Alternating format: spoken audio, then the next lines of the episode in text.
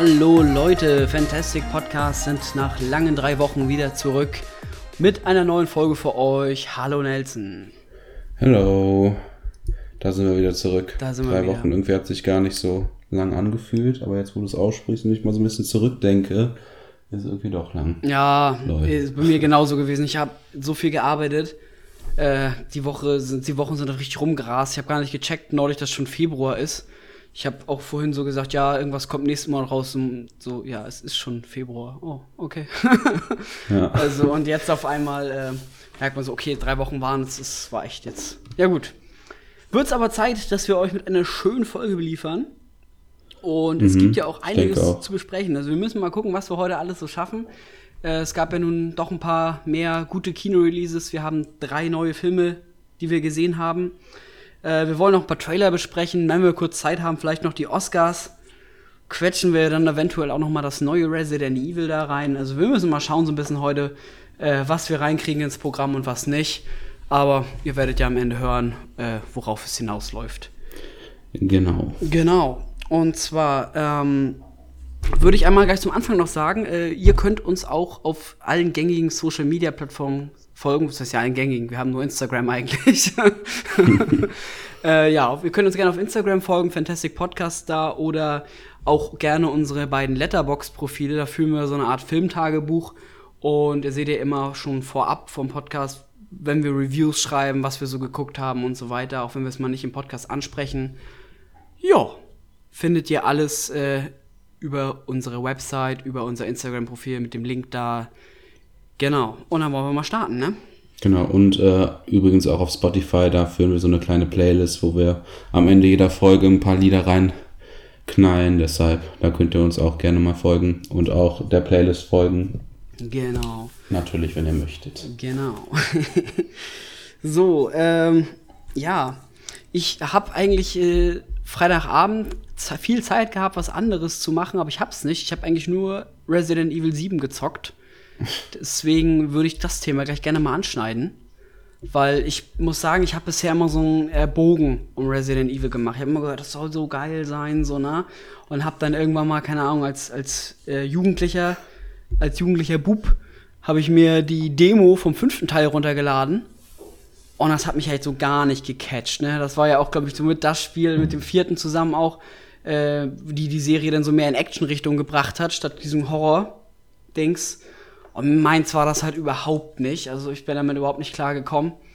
Hab's danach auch nicht wirklich wieder versucht. Dann habe ich mir irgendwann noch mal äh, für meinen Nintendo DS Resident Evil Deadly Silence geholt, weil das das war halt so ein äh, quasi so eine Art Remake vom ersten Teil.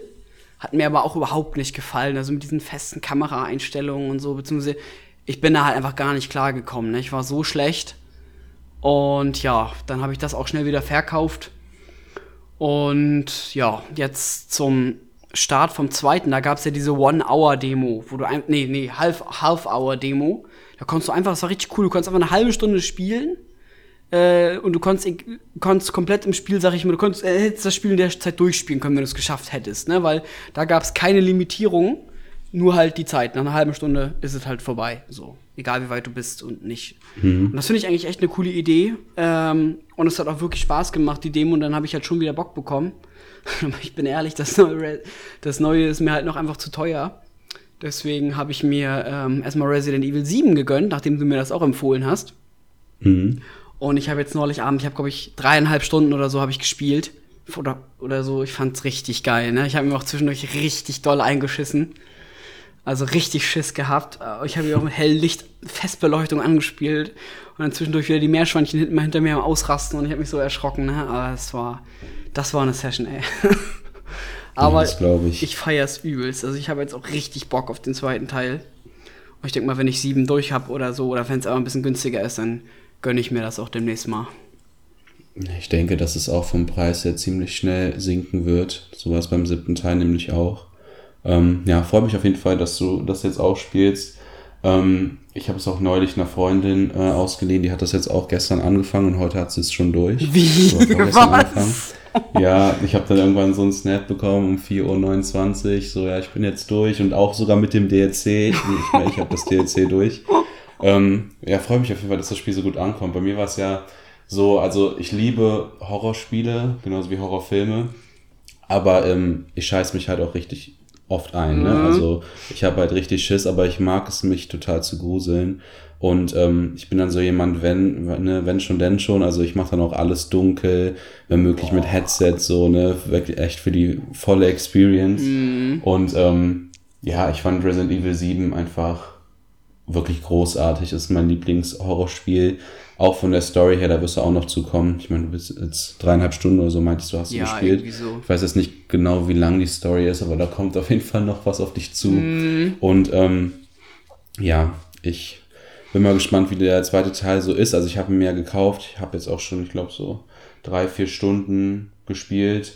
Ich denke, dass ich von der ersten, also man kann ja, ähm, also man kann, man hat ja zwei verschiedene Stories, zwei äh, verschiedene Charaktere. Bei Resident Evil 2 Und, jetzt, ähm, meinst du, ne? Genau, Ja, mhm. genau. Und ähm, ich habe halt mit Claire angefangen und bis jetzt finde ich es wirklich super. Ist halt anders, ne? Halt, weil es nicht mehr, ähm, ja, es ist halt, man, man sieht halt die ganze Zeit die Figur, die man spielt, Mhm. ne? Und ähm, das hat am Anfang, muss ich sagen, so ein bisschen von dieser, in, ja, von diesem extrem intensen Shit so weggenommen. Irgendwie, ich habe mich nicht so gegruselt wie beim siebten Teil. Hab mir dann gedacht, so, ja komm, ne, das wird easy going. Ja, und dann äh, kamen dann aber erst die ersten Stellen, die mich total verstört haben. Und mittlerweile finde ich es irgendwie genauso gruselig wie den siebten Teil. ähm, ja, ich will mal gucken, ich bin mal gespannt, wohin das Spiel noch, also wie das Spiel noch so einschlägt bei mir. Aber bis jetzt finde ich es ganz gut. Aber ich hatte jetzt auch nicht mehr so viel Zeit. Ja. Und ja. Ich hatte halt anfangs so richtig Schiss, dass diese ganzen, da lagen so ein paar Leichen und ich hatte so Schiss, dass die gleich aufstehen. Weil als Spieler weißt du halt schon, das sind fucking Zombies und dann so, okay, bleibt liegen, ich traue mich trotzdem nicht in seine Nähe zu gehen. Genau so ist es. Und dann habe ich irgendein Event getriggert oder so und auf einmal stehen diese ganzen Bastarde um mich herum so auf, ne? Und ich habe mir so eingekackt und dann schieße ich einen mit tausend gefühlt tausend Schüssen in den Kopf. Irgendwann kippt er Mhm. endlich um. Dann gehe ich an ihm vorbei, er springt wieder auf und fällt mich an. Ich denke mir so, Hurensohn. Ja, man ist halt nirgendwo safe, ne? Das habe ich jetzt auch schon relativ schnell gemerkt bei dem Spiel. Ähm, gestern bei der Mission muss ich halt äh, an den Anfang zurück, so an den ersten, in den ersten Flur. Und man sah da halt noch die ganzen ne, Leichen, die man schon umgebracht hatte, ne, die ganzen Körper. Und dann plötzlich ey, hörst du nur einen lauten Knall und irgendwie von den fünf, die auf dem Boden lagen, ähm, sind drei irgendwie wieder aufgestanden. Zwei kamen aus dem Fenster noch reingeklettert. Ich mit meinen 30 Schüssen ne, bin erstmal Usain Bolt Sprint eingelegt und erstmal an mich verpisst. ähm, ja, ich bin mal gespannt, wohin das Spiel noch führt. Ich habe auf jeden Fall mega Lust. Ja, ich finde auch bei Resident Evil diese ganze übergreifende Story so extrem interessant. Also das ist ja wirklich ein gigantisches Story-Konstrukt mittlerweile. Und Ja, und das hat und weil ich halt ja, ich habe ja schon erzählt, wie meine Anfänger mit der Serie waren, so dass ich da halt überhaupt nicht mit klargekommen bin. Mich hat die Story aber so sehr interessiert, dass ich mir die Bücher davon geholt habe. Und es gibt ja irgendwie, keine Ahnung, ich glaube sieben Romane oder sowas. Und es gibt davon drei Sammelbände. So im ersten sind halt gleich drei Bücher drin. Da ist dann ähm, Resident Evil 1, Resident Evil Zero, also diese Vorgeschichte, das gibt's ja auch als Spiel. Und dann noch so eine Geschichte, zu der es kein Spiel gibt, drin gewesen. Die waren alle sehr gut. Dann habe ich mir jetzt, habe ich mir irgendwann noch mal das äh, zweite, den zweiten Sammelband geholt. Da waren dann halt die Story vom äh, vom zweiten Spiel drin und noch irgendeins, was es nicht als Spiel gibt. Und da bin ich jetzt gerade, habe ich jetzt gerade wieder angefangen, das zu lesen mit dem mit dem zweiten Teil halt nur. Äh, ich habe gerade unterbrochen, weil ich mir halt, wenn ich das Spiel noch spiele, jetzt nicht spoilern will. Und ähm, ja, also die Story, ich find's echt cool. Ich mag es irgendwie total gerne, auch die Charaktere und so. Und es ist nur verdammt schwer, den Überblick zu behalten, weil es halt schon richtig viel immer passiert ist und so. Also, naja. Ja, glaube ich. Naja. Gut. Ähm, ich wollte noch sagen, ich habe auch äh, von ein paar Serien habe ich weitergeguckt oder angefangen oder wie auch immer. Ähm, ein paar waren sehr enttäuschend, ein paar waren dafür sehr geil. Und eine, ich habe mich ja, ich habe ja wirklich unseren ganzen Social Media, Instagram habe ich jetzt zugespammt, so von wegen Punisher Season 2 kommt, ich freue mich so sehr, ne? Und dann kommt die Staffel raus und ich guck so die erste Folge, denk mir, okay, ist, ist cool, ist gut, ist gut, gefällt mir, ne? Aber es war, ich habe gedacht, oh, es wird bestimmt noch besser. So, und dann kommt die zweite Folge und es wird eher schwächer. Die dritte Folge und es wird ja noch schwächer. Und ich denke mir so, Alter, das soll gerade eigentlich voll krass sein, aber es juckt mich einfach irgendwie nicht. Es ist überhaupt, hat überhaupt gar keinen Impact. Dann die vierte Folge hat mir einigermaßen gut gefallen. Aber dann ging es wieder so in eine Richtung, wo ich mir denke, was soll denn das hier gerade? Und ich habe ich sechs Folgen geguckt von 13 halt und ich habe gar keinen Bock mehr weiter zu gucken. Und das war, also die erste Staffel gehört zu meinen Lieblingsserien überhaupt, weil ich die so gut fand. Ähm, das ist so krass enttäuschend. Ich meine, die Schauspieler sind toll und alles, aber die Story ist einfach so schwach und bisher so uninteressant einfach irgendwie. Also ich, die Kritiker sind da, sag ich mal, einer Meinung. Also die hat zum Beispiel bei Rotten Tomatoes irgendwie nur 29 Prozent oder irgendwie so. Nee, so schlecht war sie nicht, aber schon unter 50, glaube ich, oder so. Und dann der, der Critic Score dagegen, äh, der Audience Score dagegen irgendwie so 90 Prozent. Und ich denke mir so, Leute, was ist mit euch? Haben wir eine andere Serie geguckt?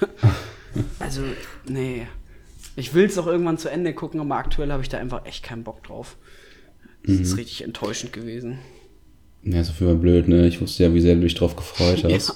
Ja. Ähm, ich muss aber sagen, zu Rotten Tomatoes muss ich kurz einschneiden. Ich finde mittlerweile ähm, deren Reviews und vor allen Dingen deren ähm, ja, Prozentanzeige, sage ich mal, immer so fragwürdig. Teilweise, ja. ne, da geben, die geben manchmal Filmen, also die übertreiben, finde ich einfach. Ja, okay, es gibt manchmal Filme, die wurden super gehypt und im Endeffekt sind sie gar nicht so gut. Aber da muss man da nicht ausrasten. Ich sehe da teilweise so einen Film mit 11% und auch damals bei Venom und ähm, später auch bei einem Film, wo, also worüber wir gleich noch kurz äh, sprechen werden, da finde ich es einfach teilweise ein bisschen fragwürdig, wie man zu so einer ja, zu so einer Benotung, sage ich mal, am Ende kommt. Ja, aber, aber ich muss sagen, ich glaube, ich habe das schon mal bei Venom angesprochen, ich glaube, das äh, System von Rotten Tomatoes funktioniert so, dass halt einfach das nur schwarz und weiß gewichtet wird. Dass halt einfach alle Bewertungen, die negativ sind, halt sich negativ auswirken, alle, die positiv sind, äh, sich positiv auswirken. Und ich glaube, diese Prozentangabe ist tatsächlich nachher nur, wie viele von den ganzen abgegebenen Bewertungen positiv waren. So. Und auch wenn in der Review einzelne Nuancen, die vielleicht gut waren vom Film hervorgehoben werden, dann fließt das halt überhaupt nicht äh, in dieses Bewertungssystem ein. Und deswegen mhm. finde ich dieses System auch so mega oberflächlich und ich halte eigentlich überhaupt nichts von. Aber ja, es ist halt immer wieder so, deswegen kommen auch immer so diese extremen äh, Widersprüche von Fans und äh, Kritikern da zustande und das ist einfach, äh, naja.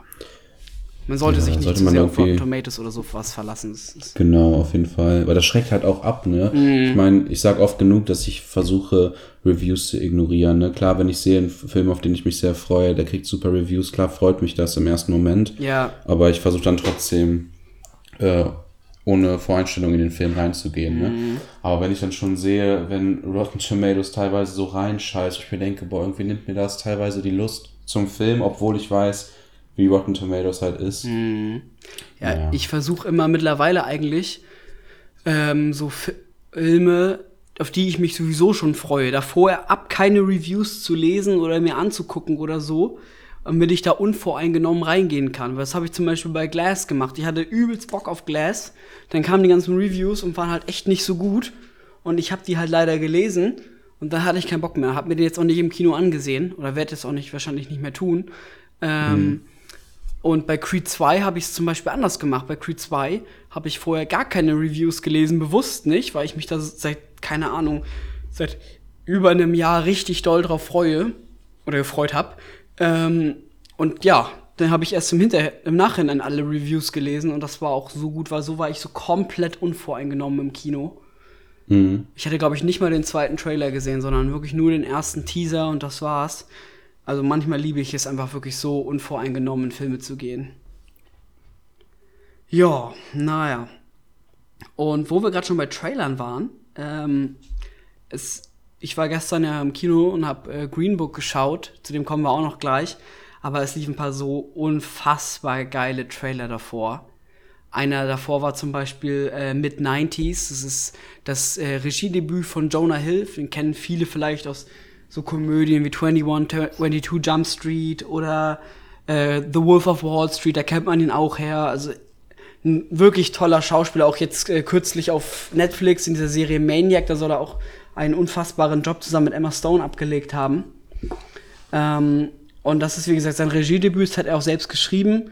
Und es geht halt um einen ähm, kleinen Jungen, ich glaube in Los Angeles spielt das. Und der wird halt Mitte der 90er, rutscht er in so eine äh, Gangsterschiene, sag ich mal, ein bisschen ab. So übertrieben gesagt jetzt. So wird so ein äh, Skater-Kid und hängt mit, mit so, ja, sag ich mal, fragwürdigen Leuten ab zum Teil. Und es ist, denke ich mal, so ein Coming-of-Age-Drama und der Trailer ist schon. Der Trailer gibt einfach so ein authentisches 90s-Feeling, das ist der Wahnsinn. Mhm. Ähm, er ist auch in 4 zu 3 und der ganze Look und ich weiß nicht, was für Kameras da verwendet werden, das muss ich nochmal recherchieren. Aber das, das Ganze gibt halt einfach wirklich so 90s-Feeling und das finde ich richtig geil. Also ich freue mich mega auf den Film. Ja, ich habe mir den Trailer eben vor der Episode äh, angeschaut. Ich kannte den ja noch nicht. Mhm. Und ähm, wie gesagt, es ist, wirkt einfach super authentisch. Es sieht einfach aus wie ein Film aus den 90ern. Mhm. Und ähm, ich weiß nicht, auch wenn man, wie du schon gesagt hast, wenn man sieht halt diesen kleinen Jungen, der irgendwie in die falsche Szene, sage ich mal, abrutscht. Ja. Ähm, aber trotzdem zeigt das noch nicht viel über die Handlung.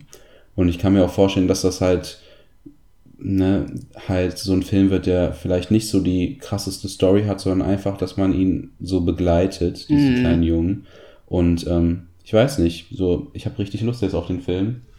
Auf jeden Fall gut, dass du mir den Trailer gezeigt hast. Ja. Und ähm, vor allen Dingen ist das sowas, was man gar nicht erwartet. So, ich glaube, wenn, wenn man hört, so, okay, Jonah Hill, ne, der bringt jetzt seinen ersten eigenen Film raus, dann erwartet man, glaube ich, nicht sowas. Mhm. Ähm, ja, ich bin echt gespannt. Wann kam der nochmal raus? Ich glaube, das ja, habe ich gar nicht auf dem Schirm. Der kommt bald, ich weiß gar nicht. Ich habe gerade auch geguckt, ich glaube, für die Oscars ist er nicht mit nominiert. Aber es ist jetzt halt so diese typische ähm, Oscar-Zeit, wo auch jetzt so ein bisschen, ja, sag ich mal, die hochwertigeren Filme reinkommen, so rauskommen mhm. und alles. Warte mal, mit 90s Deutschland, äh, Kinostart. So, warte mal. Was sagt er hier? 7. März. Oh ja, ist ja nicht mehr lang. Bin ich mal gespannt, wie es wird. Ich freue mich. Ja, und äh, noch ein Trailer, den ich auch sehr großartig fand, ähm, ist Weiß. Ähm, geht um den Premierminister, äh, den Premierminister, den Vizepräsidenten von George W. Bush, dem ehemaligen US-Präsidenten. Und ähm, er wird gespielt von Christian Bale, den man wirklich absolut nicht wiedererkennt. Das Überhaupt nicht. das ist wieder so ein Gary Oldman in Darkest Hour Move. Ähm, einfach so ein Typ in einem Fettsuit und du erkennst ihn nicht wieder. Das Make-up ist so klasse. Das, aber ich fand vor allem im Trailer auch Sam Rockwell immer wieder so großartig als ähm, George W. Bush. Und der Film bekommt so, glaube ich, auch so teilweise mittelmäßige Kritiken, ist aber auch für viele Oscars nominiert. Und ich bin mal echt gespannt. Also ich finde den, ja, ich finde, der sieht so geil aus. Ich will den unbedingt im Kino sehen. Ich glaube, der erscheint irgendwie im Februar oder so, Ende Februar. Muss ich mal genau schauen aber auch ein Cast wieder, ne? Amy Adams, Sam Rockwell, Steve Carroll, Christian Bale. Boah, da bekomme ich einfach Bock ins Kino zu gehen. ja, da bin ich auch mal gespannt. Ähm, war ja. das gerade der deutsche Kinostart, den du genannt hast? Ich glaube, also der ist in den USA schon raus. Die USA sind, also manchmal beneide ich die echt, mhm. ne? ja, ist echt echt krass. Oh, ähm, ja, da bin ich auch mal ähm, gespannt. Ich habe irgendwie kaum was von dem Film mitbekommen. Ich habe dann halt bei den Oscars gesehen, dass er mega oft nominiert ist. Ähm, aber davor irgendwie nicht viel drüber gehört. Aber naja, ich bin mal gespannt. Ähm, ja, ein Trailer, den, über den ich gerne reden würde, ist auch schon was länger. Ähm, der Film kommt, glaube ich, jetzt auch schon diesen Monat raus. Ich glaube, nächste Woche oder übernächste Woche ist Kinostart. Ähm, ich rede über Alita Battle Angel. Ja, ich finde, wir haben ja gerade schon mal kurz drüber geredet, da spalten sich ja unsere Meinungen ein bisschen. Ich finde, dass der Film super aussieht. Ich finde einfach, dass sie äh, super aussieht. Ähm, einfach diese Animation ihres Gesichtes und ähm, ja, auch wenn der Trailer noch nicht viel hergibt über die Story, also man hat so ein bisschen so einen kleinen Einblick, worum es gehen könnte. Mm. Und ähm, was mich einfach so reizt, ist halt, James Cameron hat halt das Drehbuch geschrieben und wenn man so zurückdenkt an Avatar und so, also er weiß ja eigentlich schon, was er macht. Ähm, trotzdem ist das irgendwie was komplett anderes für ihn. Ich glaube, dass er noch nie also so eine Art Film gemacht hat. Und ich habe jetzt mir auch mal die Reviews angeschaut und ja, da kann man irgendwie nichts draus entnehmen, weil die Reviews, ich habe welche gesehen, große Seiten, die geben dem zwei Sterne von fünf, dann habe ich Leute gesehen, die geben den fünf von fünf, dann kommt Rotten Tomatoes, gibt irgendwie 29 Prozent, dann kommt Kino.de, gibt wieder 4,5 von 5, keine Ahnung. Ich lasse mich da einfach mal überraschen. Ich finde den Trailer total gelungen und ähm, ja, hoffe, dass es keine Enttäuschung wird. Ja, also bei mir ist, ich finde das, mich jetzt also überrascht, dass du den Film halt so positiv hervorgehoben hast, weil ich finde, äh, den Look finde ich zum Beispiel furchtbar. Also ich finde diese großen Augen und so, mir gefällt das halt überhaupt nicht.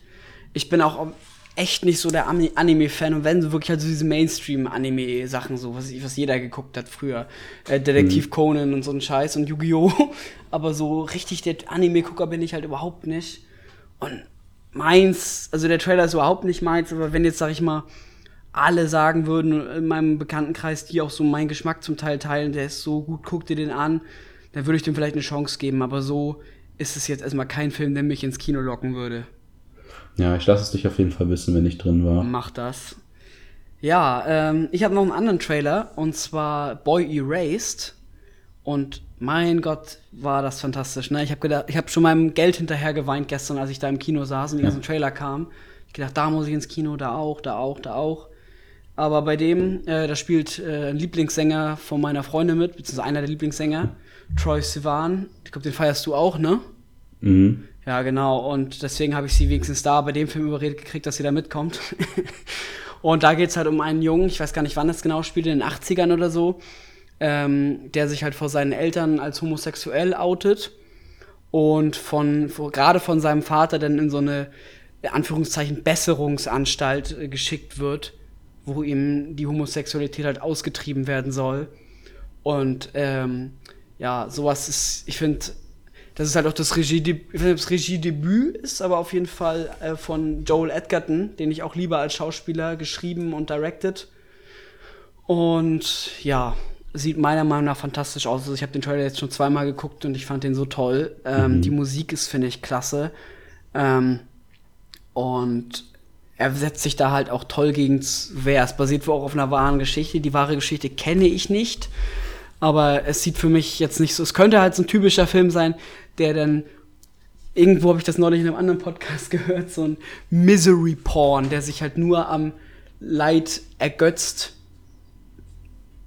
des Films so und ähm, ja, finde ich, sieht gar nicht so aus, sieht einfach nur fantastisch aus und ich bin sehr gespannt auf den Film.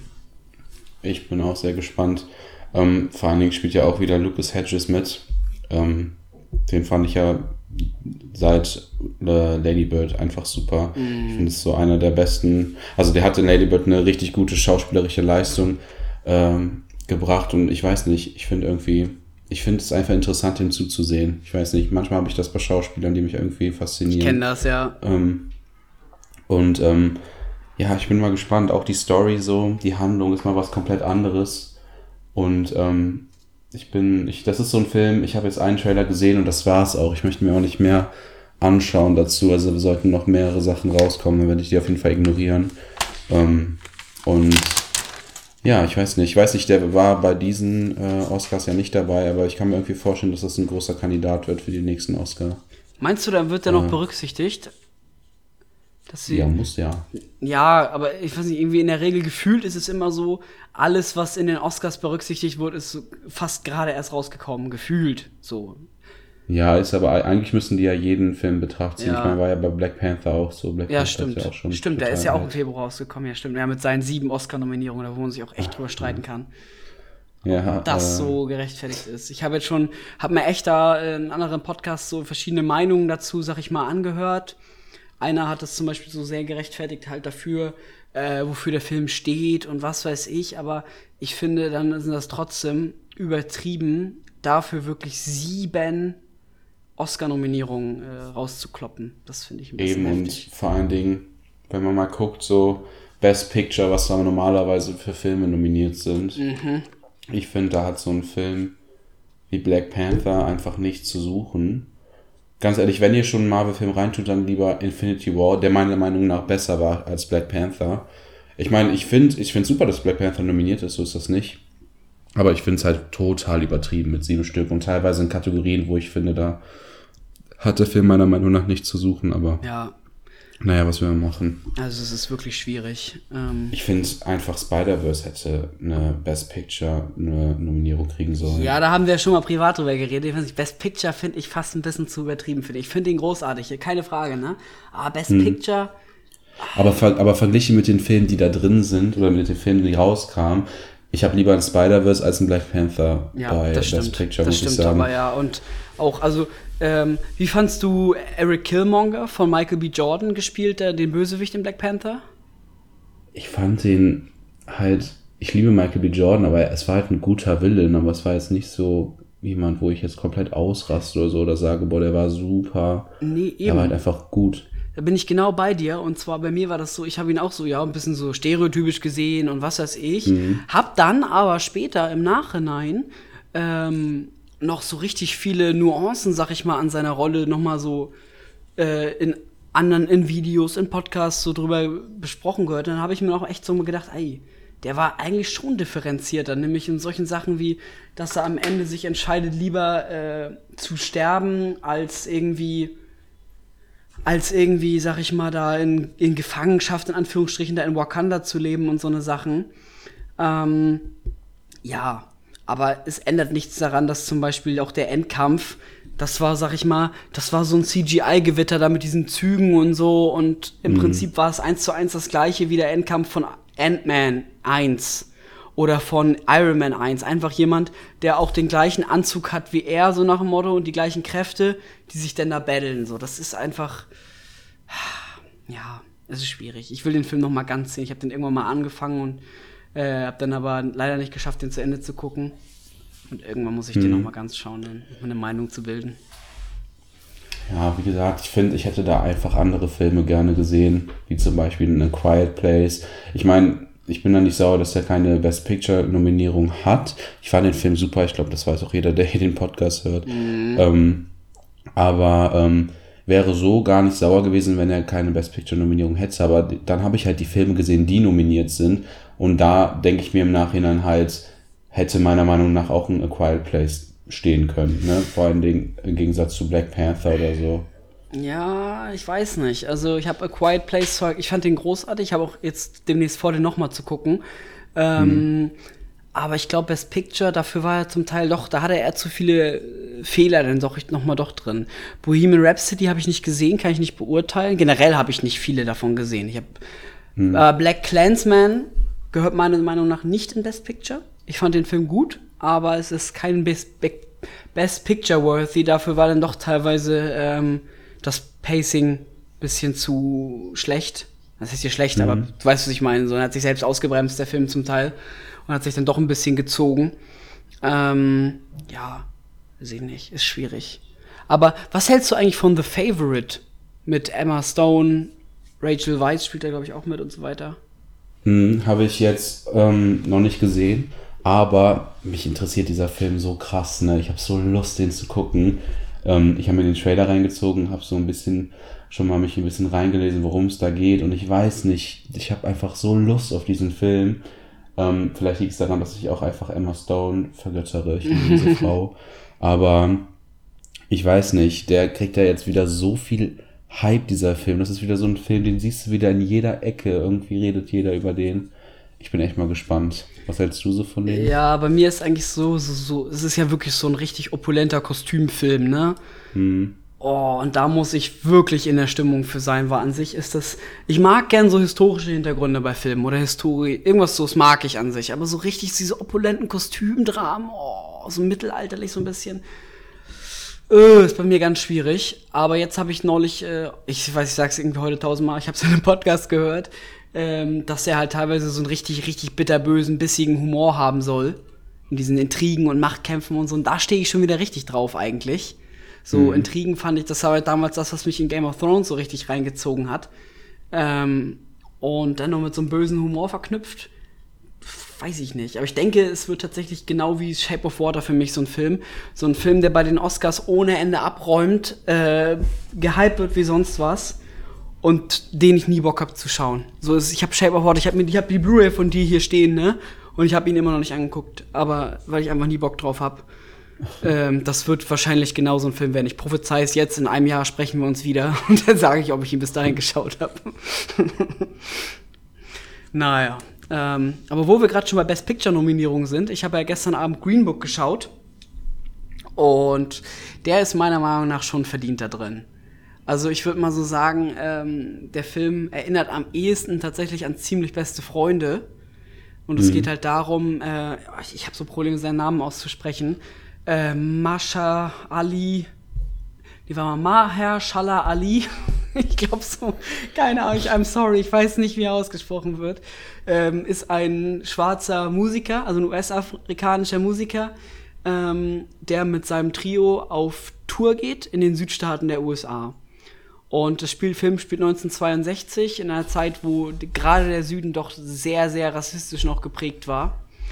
Und ähm, ja, er ist halt so ein richtig begnadeter Klavierspieler. Also er ist seit drei, äh, drei Jahre spielt er, gilt so als Wunderkind und was weiß ich, ne?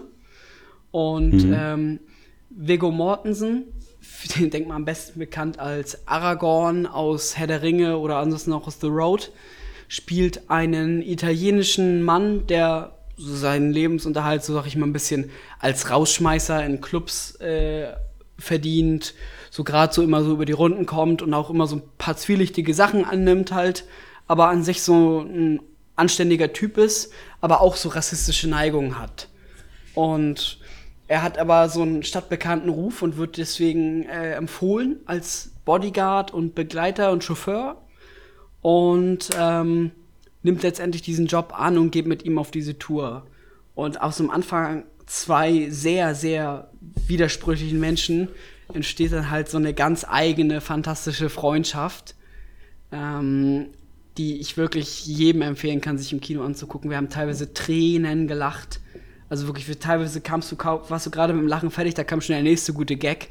Oder es kam so ein Moment, wo du echt geschluckt hast, weil das echt äh, hart war. So richtig, äh, okay, krass. So, und dann kam schon der nächste Gag und du hast wieder gelacht. So, so. Irgendwo habe ich auch ein bisschen vom, was das anging, so an Three Billboards gedacht. Ähm, okay, so gut wie äh, Three Billboards ist der Film nicht. Das muss man sagen. Da hat dann auch ein paar teilweise zu viele Klischees. Auch das Ende mag dem einen oder anderen vielleicht zu kitschig sein. Hat mir aber persönlich gut gefallen. Ich hatte da einfach. Es wäre schade gewesen, auf so einen guten, guten 130 Minuten, die man da hatte, dann doch ein bisschen mit so einem starken Dämpfer aus dem Kino zu gehen. Deswegen hat mir das Ende. Mir hat's gepasst. Ähm, ja, also es ist ein Film, wenn ihr die Chance habt, wenn der in eurer Stadt läuft, geht auf jeden Fall ins Kino und guckt euch den an. Ist absolut fantastisch. Möchte ja, ich auch. Ich hätte auch. Ja, sorry. Ich hatte mega Lust, den Film zu sehen, aber ich habe jetzt mal geguckt, so im Umfeld läuft der halt irgendwie nirgendwo bei mir. Ja. Auch nicht angekündigt oder so. Ich habe mal geguckt, nächste Woche oder so nix. Einfach, ich habe jetzt bei drei oder vier verschiedenen Kinos geguckt mhm. und ich sehe ihn einfach nirgendwo. Also es wird wahrscheinlich wieder ein Film, dann muss ich auf die Heimkino-Version warten. Mhm. Ja, schade. Sowas hat man halt auch oft. Also das haben wir, haben wir ja schon mal eine Folge darüber geredet, dass so manche Filme, die wir gerne sehen wollten, dann auch mhm. nach einer Woche aus dem Kino wieder waren, wo du denkst, jo, danke. Ja, und teilweise, ey, wenn ich mir gucke, hier äh, Bohemian Rhapsody, der läuft ja immer noch, ne? Mm. Der ist gefühlte drei Jahre schon im Kino. Ja, der läuft und, echt lange. Der kam November ja, raus. und nächste Woche läuft er nochmal komplett mm. durch. Und das ist auch so ein Film, ähm, ich hatte das jetzt beim Film, komme ich gleich zu, ähm, musste ich heute um 11 Uhr ins Kino, ja, weil es sonst keine andere Möglichkeit mehr gab. Und dann gucke ich mir den Film an, Bohemian Rhapsody, der läuft um 14 Uhr, um 16 Uhr, um 18 Uhr, um 20.15 Uhr, so ja, moin. Tag, ne, wo ich mir denke, ja, ist jetzt mal gut. Ähm, naja. Ja, also, äh. So, ein Film, ähm, wo wir jetzt schon gerade bei den Oscars sind, äh, möchte ich auch noch kurz erwähnen. Und zwar habe ich den heute um 11 Uhr morgens geguckt. Das war nämlich der Film, den ich eben äh, kurz angesprochen habe. Der lief nämlich nicht anders. Ähm, und zwar geht es um Beautiful Boy. Und ähm, warum der was mit den Oscars zu tun hat, ist, weil er nämlich gesnappt wurde, meiner Meinung nach. Er hat keine einzige Nominierung. Ich krieg's wieder nicht ich weiß noch, die Oscar-Nominierungen kamen raus und ich habe noch ähm, in unsere Story gepostet, so ja, ich bin, overall bin ich eigentlich ganz zufrieden. So, dann habe ich eine Nacht drüber gepennt und habe mir gedacht am nächsten Morgen so, what the fuck is this Bullshit, Alter?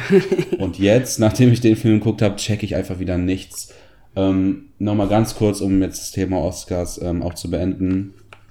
habe ich nämlich gerade, wo wir eben drüber geredet haben, ähm, mal geguckt und Boy Erased ähm, hat auch keine Nominierung bekommen. Der war jetzt schon, der war vorhin noch vor der äh, Grenze mit dabei und hat wohl auch keine Nominierung bekommen. Ja. Ähm, Sachen wie Hereditary hat keine Nominierung bekommen, Beautiful Boy hat nichts bekommen, aber Ready Player One. Ready Player One, So. das habe ich gar nicht gesehen, Alter. Ja, hat meiner Meinung nach, ich glaube, eine Nominierung. Krass. Und ich mochte den Film, er war ganz gut, aber ich verstehe es einfach wieder nicht, ne? Ähm, aber naja, Ja, für egal. Visual ich Effects hat der eine Boy. bekommen. Gut, das kann man drüber streiten. Da kann man drüber streiten, ne? Aber Was denn? äh, der hat ja halt die äh, Nominierung für Visual Effects bekommen. Und da Ja, kann man okay, schon drüber streiten, ob das jetzt gerechtfertigt ist oder nicht. Aber äh, ich sehe es wie du an sich, war das kein so übertrieben herausragender Film. Ja, ich meine, wir reden halt über Oscars. Ne? Ja. Das ist so die, die Nacht so der Filme und wenn man dann so, naja, egal. Ähm, ich komme erstmal zu Beautiful Boy. Ähm, das war so mein most hyped Film, eigentlich für das letzte Jahr. Da wusste ich halt, im letzten Jahr wusste ich noch nicht, dass Deutschland Link macht und der Film erst dieses Jahr rauskommt. Ähm, ja, das war so Nummer eins bei mir und ich habe ihn jetzt endlich geguckt. Ähm, ja, kurz zur Handlung. Es geht halt, es ist eigentlich eine, im Großen und Ganzen eine Vater-Sohn-Story. Es äh, ist äh, nach wahren, äh, wahrer Begebenheit und stammt von zwei Büchern ab. Komme ich aber gleich noch äh, zu. Es geht halt um äh, David Chef, gespielt von Steve äh, Carell, und Nick Chef, gespielt von Timothy Chalamet. Und ähm, ja, der Sohn, also Nick, rutscht halt so in die Drogenszene und ähm, wird drogensüchtig. Und ähm, es geht halt, also er rutscht dann auch mit Crystal Meth und so, nimmt dann auch härtere Drogen. Und ähm, der Vater versucht halt, ihm zu helfen, ne? Und äh, bringt ihn in verschiedene Entzugskliniken, die äh, aber alle nicht helfen. Und ja, man, man verfolgt deren Beziehung halt. Und es gibt dann auch so ein paar Flashbacks, wo man sieht, wo er noch jünger ist und so und wie es dazu kam und und und. Und ich muss sagen, das war so ein Film, als ich aus dem Kino kam. Man hatte einfach so ein komisches Gefühl im Bauch, weißt du? Ja. Kennst du das, wenn du einfach so, ich weiß nicht, mir ging es irgendwie so richtig, keine Ahnung, so ein bisschen schlecht, keine Ahnung, der hat voll auf den Magen gedrückt, weil er einfach, das Wort ist vielleicht falsch ist, aber realitätsnah, ich meine, ich weiß im Endeffekt nicht, wie es ist. Ich war niemals in einer Situation, ich war nicht drogenabhängig, ich habe auch im engeren Umfeld auch keine Person, die es war, deshalb kann ich da vielleicht nicht so ähm, realitätsnah als Wort benutzen, aber so hat es sich einfach angefühlt. Der Film hat ist einfach, der ist so moody, der ist wirklich die ganze, der ganze Film hat ist dunkel irgendwie. Selbst an Szenen, die vielleicht ein bisschen uplifting sind, kann man sich nicht wirklich drüber freuen oder kann man nicht wirklich lächeln, weil, weil man einfach so tief in diesem Thema, in diese Drogensucht reingeschmissen wird. Und das merkt man zum Beispiel in so Stellen, sorry, wenn ich das ein bisschen durcheinander ist, aber ich habe den Film eben erst gesehen. Ja, Ähm, alles gut. es ist halt so, der Film hat halt nicht wirklich so diesen, dieses Introducing, Hauptpart, dann große Ende und fertig. So, das ist einfach so eine Art, wie so eine, teilweise wie so eine Doku. Man verfolgt halt wirklich den Sohn und äh, durch seine Drogensucht. Und es ist einfach so raw und heartbreaking einfach die Reaktion von Steve Carell dann, der einfach so, hey, wieder so viel Respekt für diesen Mann. Er ist, einfach so ein guter Schauspieler. Man ihn zwar aus so Sachen wie The Office und so, aus so Komödien, aber dann in so Filmen zeigt er einfach wieder, was für ein unglaublich guter Schauspieler er ist. Gleichzeitig auch Timothy Chalamet, finde ich, der beste Schauspieler seiner Generation, meiner Meinung nach. Und ähm, die machen das beide einfach so gut und so authentisch. Einfach dadurch, dass der Film generell sehr, sehr schlicht gehalten ist mit der Kameraführung und ähm, nicht allzu viele Schnitte.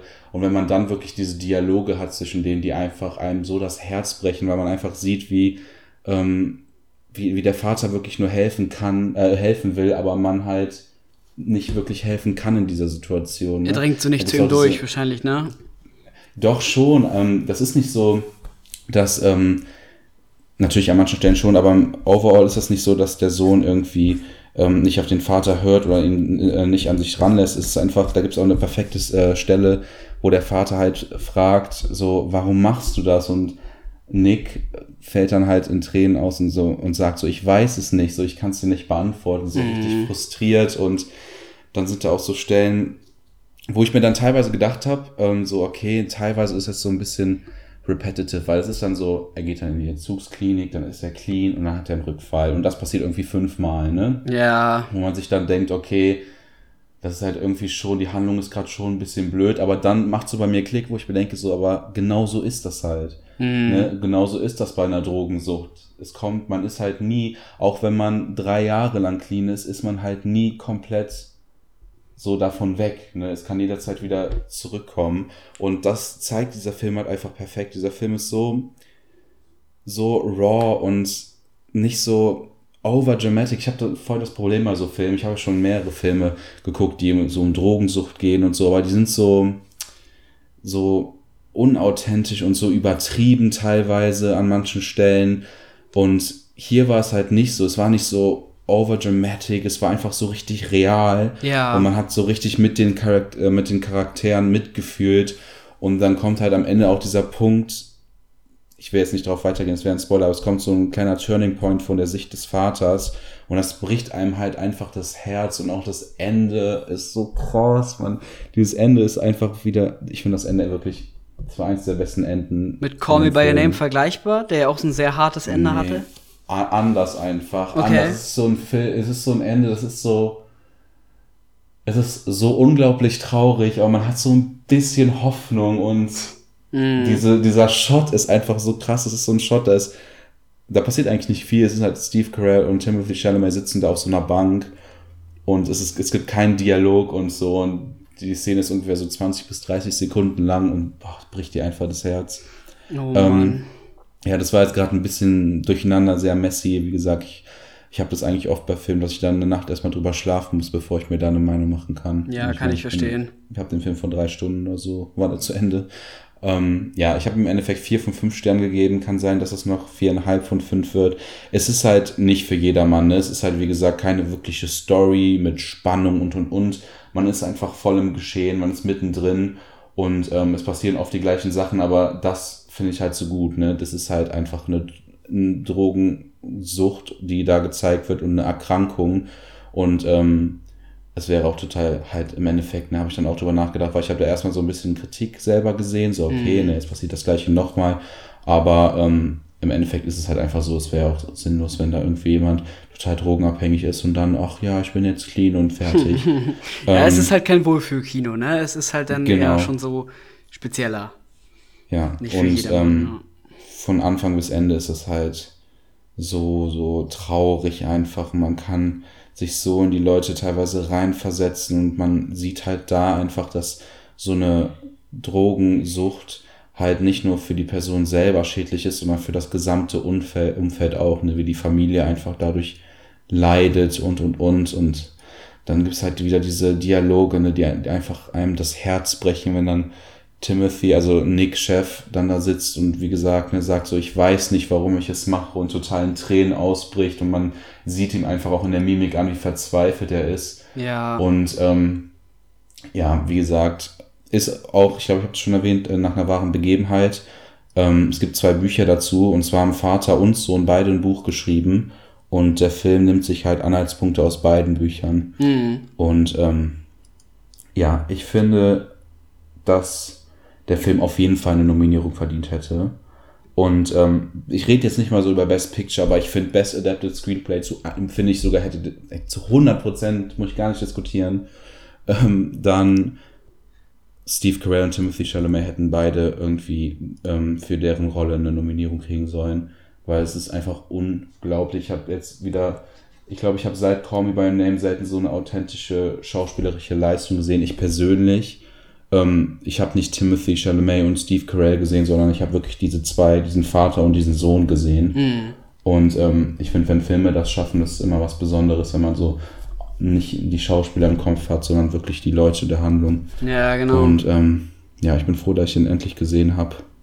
Ja, ich hoffe auch, Und, dass ich ja. den noch schaffe. Der läuft hier in Hamburg zwar so in diversen Programmkinos, also so lief er zumindest, aber ich habe halt, wie gesagt, wegen Arbeit und allem möglichen nicht die Zeit bisher gefunden. Äh, vielleicht schaffe ich es noch, den zu gucken. Ich hoffe sehr. Ansonsten wird das auf jeden Fall ein Film, den ich im Heimkino mö- sehen möchte. Und äh, denke ich mal nicht so ein Film wie The Favorite, den ich, den ich zwar sehen will, aber es irgendwie nie tue. Ja, äh, wir haben noch ein bisschen Zeit, würde ich sagen, bevor wir dann noch äh, zu einem anderen Film kommen, den wir auch noch gesehen haben. Und deswegen würde ich doch eigentlich gerne ein bisschen auf die Oscars eingehen. Mhm. Und ähm, wir hatten ja eben schon A Quiet Place äh, für Sound Editing nominiert. Und ich muss sagen, ich habe sonst aus der Kategorie nur Black Panther gesehen, Roma habe ich nicht gesehen, Bohemian Rhapsody nicht, First Man leider nicht. Und aber A Quiet Place hatte wirklich so ein fantastisches Sounddesign. Es war so geil. Ich habe ja leider keine fette 5.1 Anlage so. Ich habe so eine Soundbar mit so einem kleinen gammeligen Virtu Virtual Surround Modus so. Aber trotzdem, das kam trotzdem schon so geil rüber.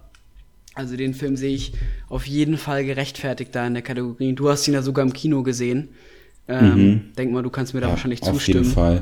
Ähm, ich habe das gerade mal hier aufgeschlagen auch, weil ich kann, ich kenne nicht alle Nominierungen auswendig. Ich habe es auch offen. Ähm, da ist ja auch noch ähm, First Man ja. in der Kategorie, finde ich. Also erstmal zu A Quiet Place 100% äh, hat die Nominierung verdient.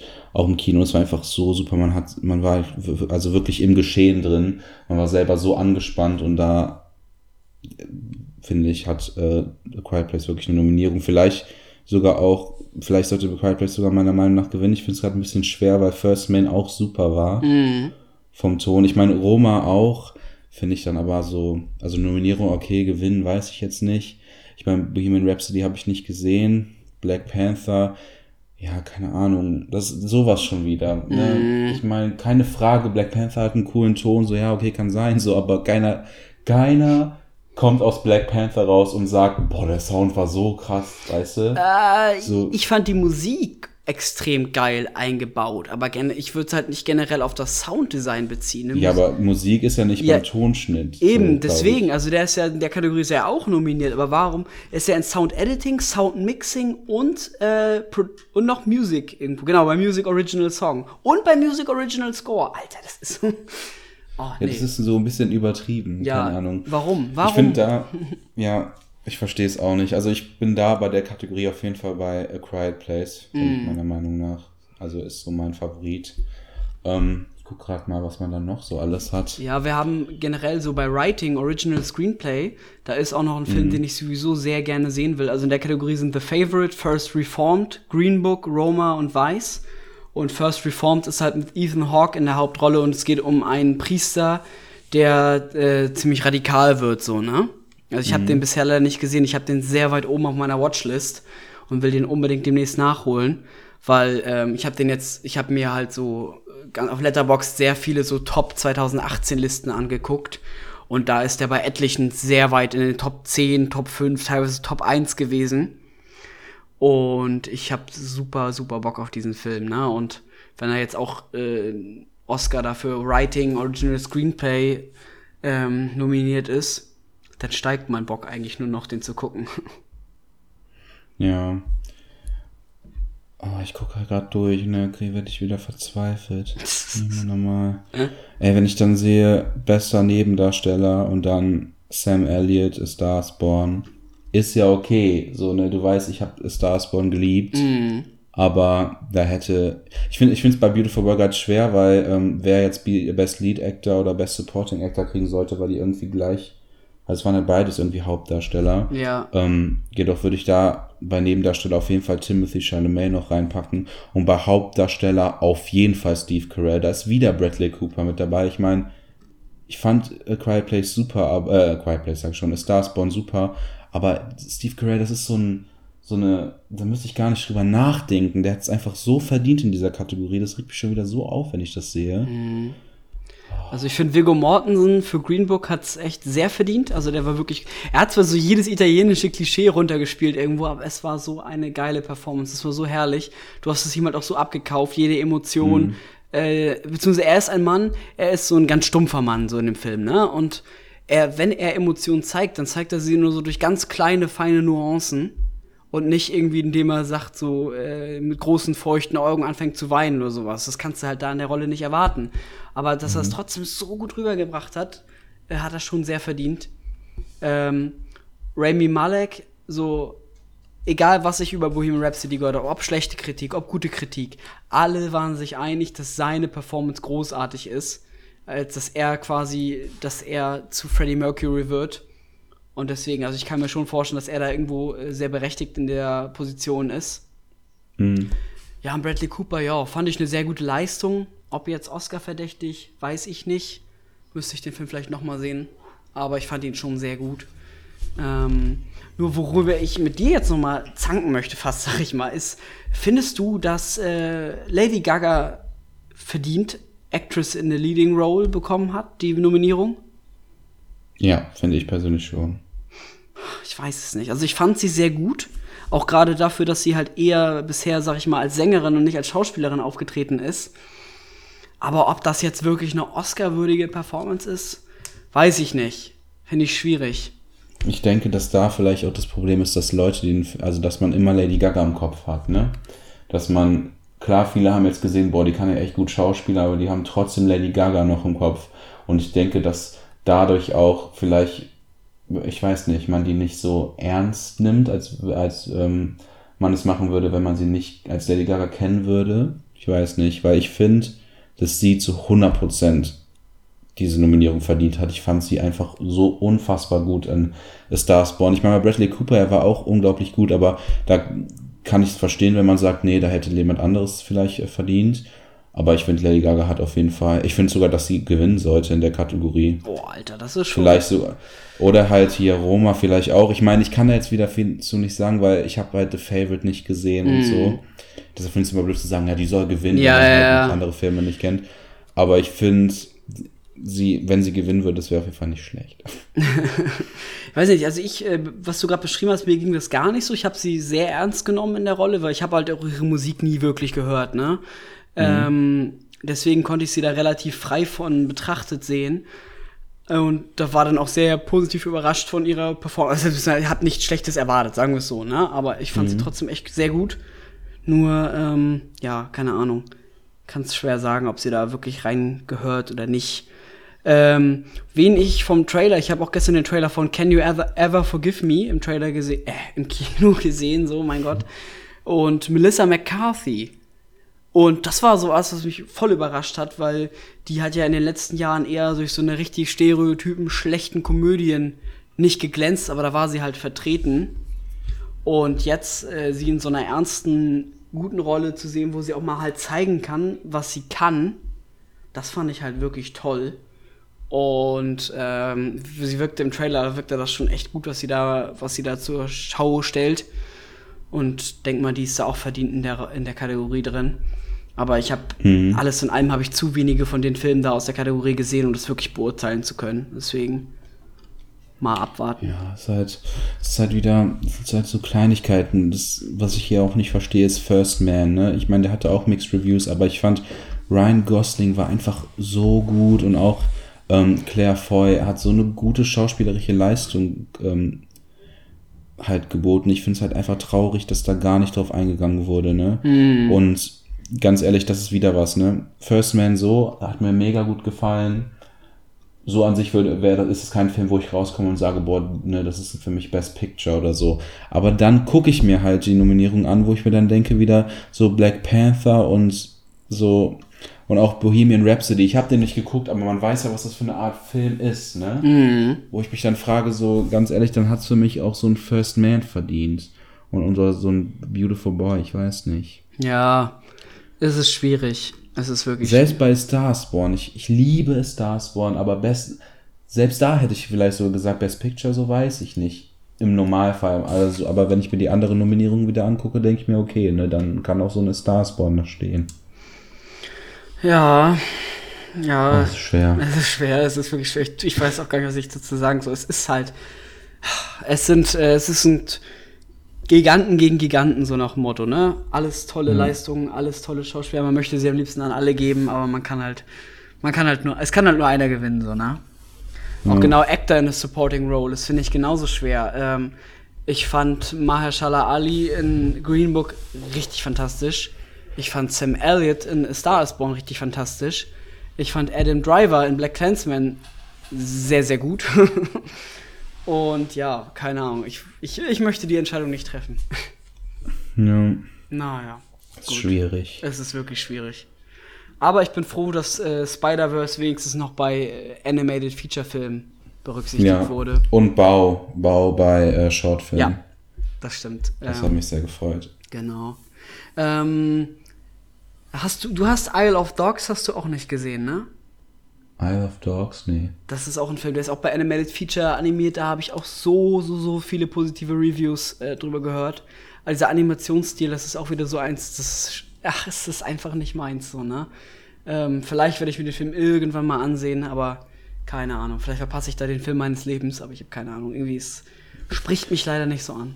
Vielleicht musst du irgendwann mal so einen Anime-Film gucken, der dir so gefällt, dass sich deine Meinung dadurch verändert. Ja, Your Name habe ich auch noch auf meiner Liste. Das ist einer der Ja, wenigen der ist ja im Animes- Moment auf einer Streaming-Plattform erhältlich. Ach, ha- ernsthaft? Mhm. Ich wollte gerade wieder vulgär werden und sagen, ach, halt's Maul. Nee, doch, echt. oh, muss ich mir mal reinziehen. Warte, Den musst du dir angucken, weil ich bin mir so sicher, dass er dir gefallen wird.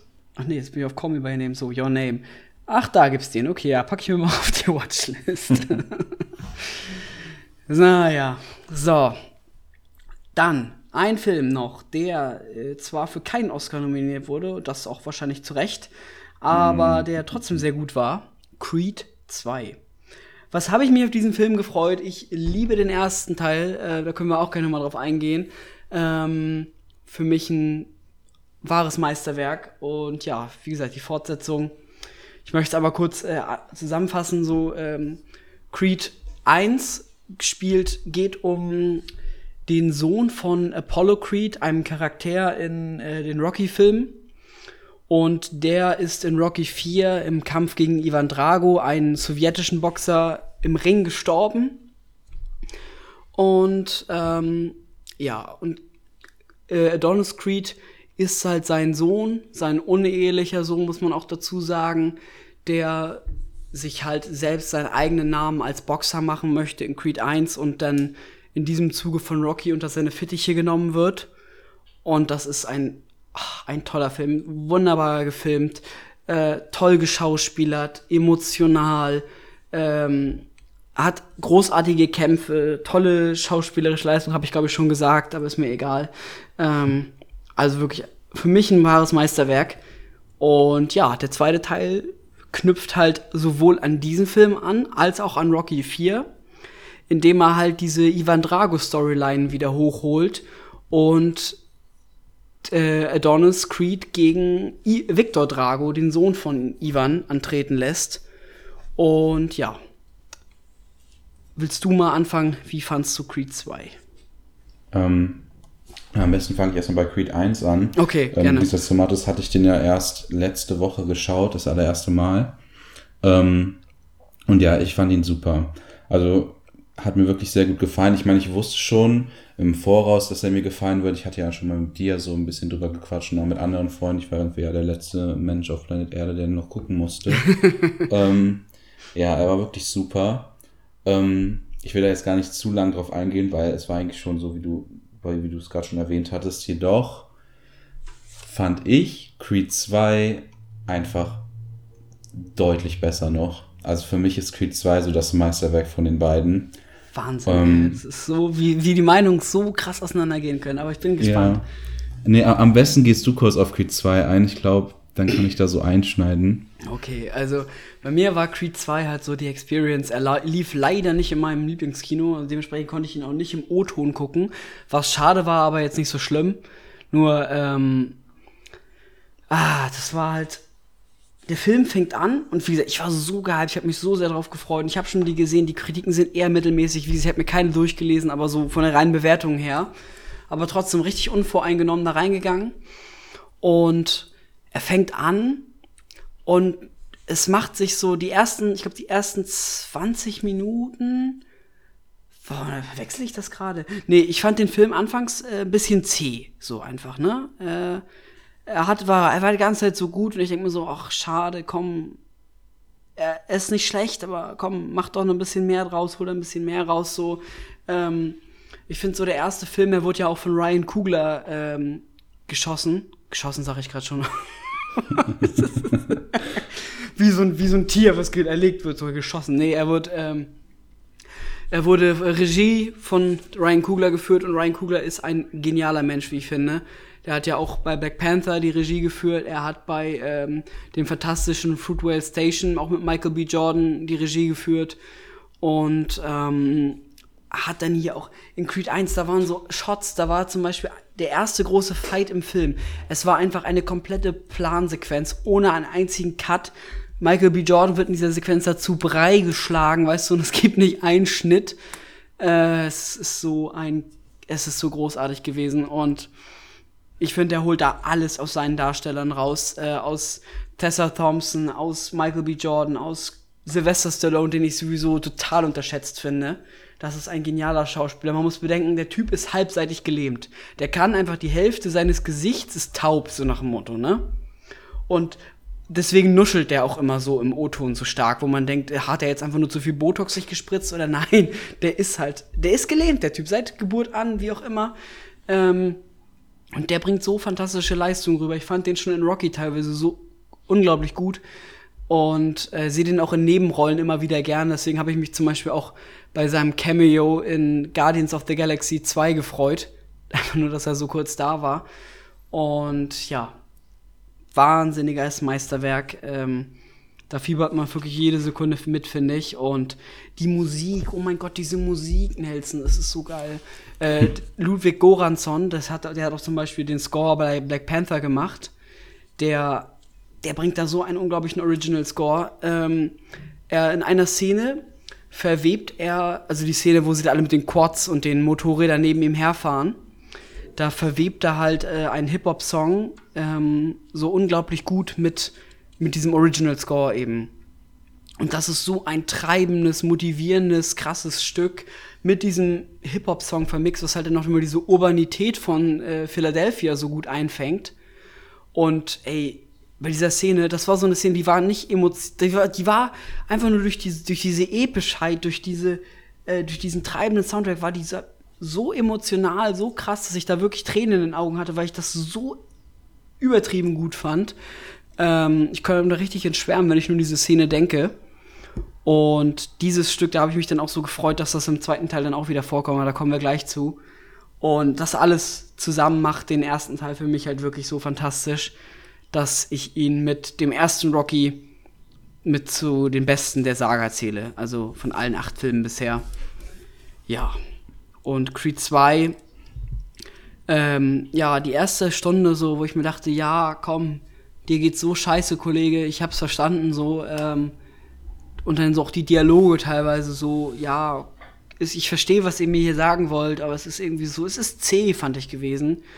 Ähm, trotzdem ein paar gute Shots, richtig gute Shots und alles gehabt, aber alles finde ich so nicht so auf dem Niveau des Erstlings. Ich fand ihn auch generell sehr vorhersehbar, so ne, gerade der ersten, gut, der ganze Film war vorhersehbar, nicht nur die erste Stunde. So mir war genau klar, okay, jetzt kommt gleich das, dann äh, passiert das und dann am Ende wird es so und so sein. So, es war, es war klar, es war vorhersehbar. Ähm, und ich habe schon gerade so ein bisschen die Hoffnung aufgegeben, okay, ja, jetzt passiert in der zweiten Hälfte, passiert das. Und dann kam so ein richtig emotionaler Moment. Ich meine, sag nur so im Krankenhaus. Ähm, du wirst wissen, was ich meine. Mhm. Und da hat der Film mich dann gecatcht. Da habe ich wirklich, da habe ich äh, geweinen müssen, weil ich das richtig emotional fand. Und ähm, ab dem Moment war ich völlig drin, so wieder, ne? Und ab dem Schwung, ab dem Moment hat nämlich Adonis Creed, der Charakter, so einen richtigen Aufschwung bekommen und das hat sich, finde ich, auf den ganzen Film übertragen. Ab dem Moment war, dann kamen wieder Trainingsmontagen, die einfach fantastisch waren. Wieder mit diesem großartigen Fighting Stronger von Ludwig Goransson, ähm, was so mitreißend war. Und dann der Endfight, wie er einläuft, wirklich, ne, wie er einläuft und dann diese Musik dazu. Äh, ich habe so Gänsehaut gehabt. Und dann während des Endfights kommt einfach so ein legendäres Musikstück. Ähm, Gerade als Rocky-Fan, oh mein Gott, ich habe es geliebt. Ich habe geheult, wirklich wie so ein kleines hm. Kind, weil ich das so fantastisch fand. Und auch wie der Arc mit äh, den Drago, mit den Drago, der Drago-Familie so aufgelöst wurde, dass es nicht fallen gelassen wurde, dass es nicht emotional an Gewicht verloren hat. Ich habe teilweise, ich saß da wirklich so, ey, fuck, bin ich jetzt für Donis oder bin ich für Dr Victor Drago, so, ne? Weil ich das so gut fand. Und ähm, ja, letztendlich bin ich dann mit einem sehr hoch, einem großen Hochgefühl aus dem Kino gegangen, habe dem erstmal 8 von 10 dann gegeben. Nachher habe ich es dann doch noch, wo ich nochmal alles gemeinsam betrachtet habe und meine Review am nächsten Morgen geschrieben habe, habe ich ihm dann doch sieben von zehn gegeben. Aber wirklich ein toller Film. Ich kann, wenn man auch nur den, wenn man die Filme mag, äh, die Rocky-Filme, den ersten Creed geguckt hat oder allgemein auch irgendwie nur was mit Dramen oder Sportdramen so anfangen kann, sollte man den auf jeden Fall gucken. Aber jetzt bin ich echt mal gespannt äh, zu deiner Meinung zum Film. Ich habe jetzt ewig lange gequatscht. Alles gut. Ähm, ja, bei mir ist es halt in so vielen Punkten einfach komplett andersrum.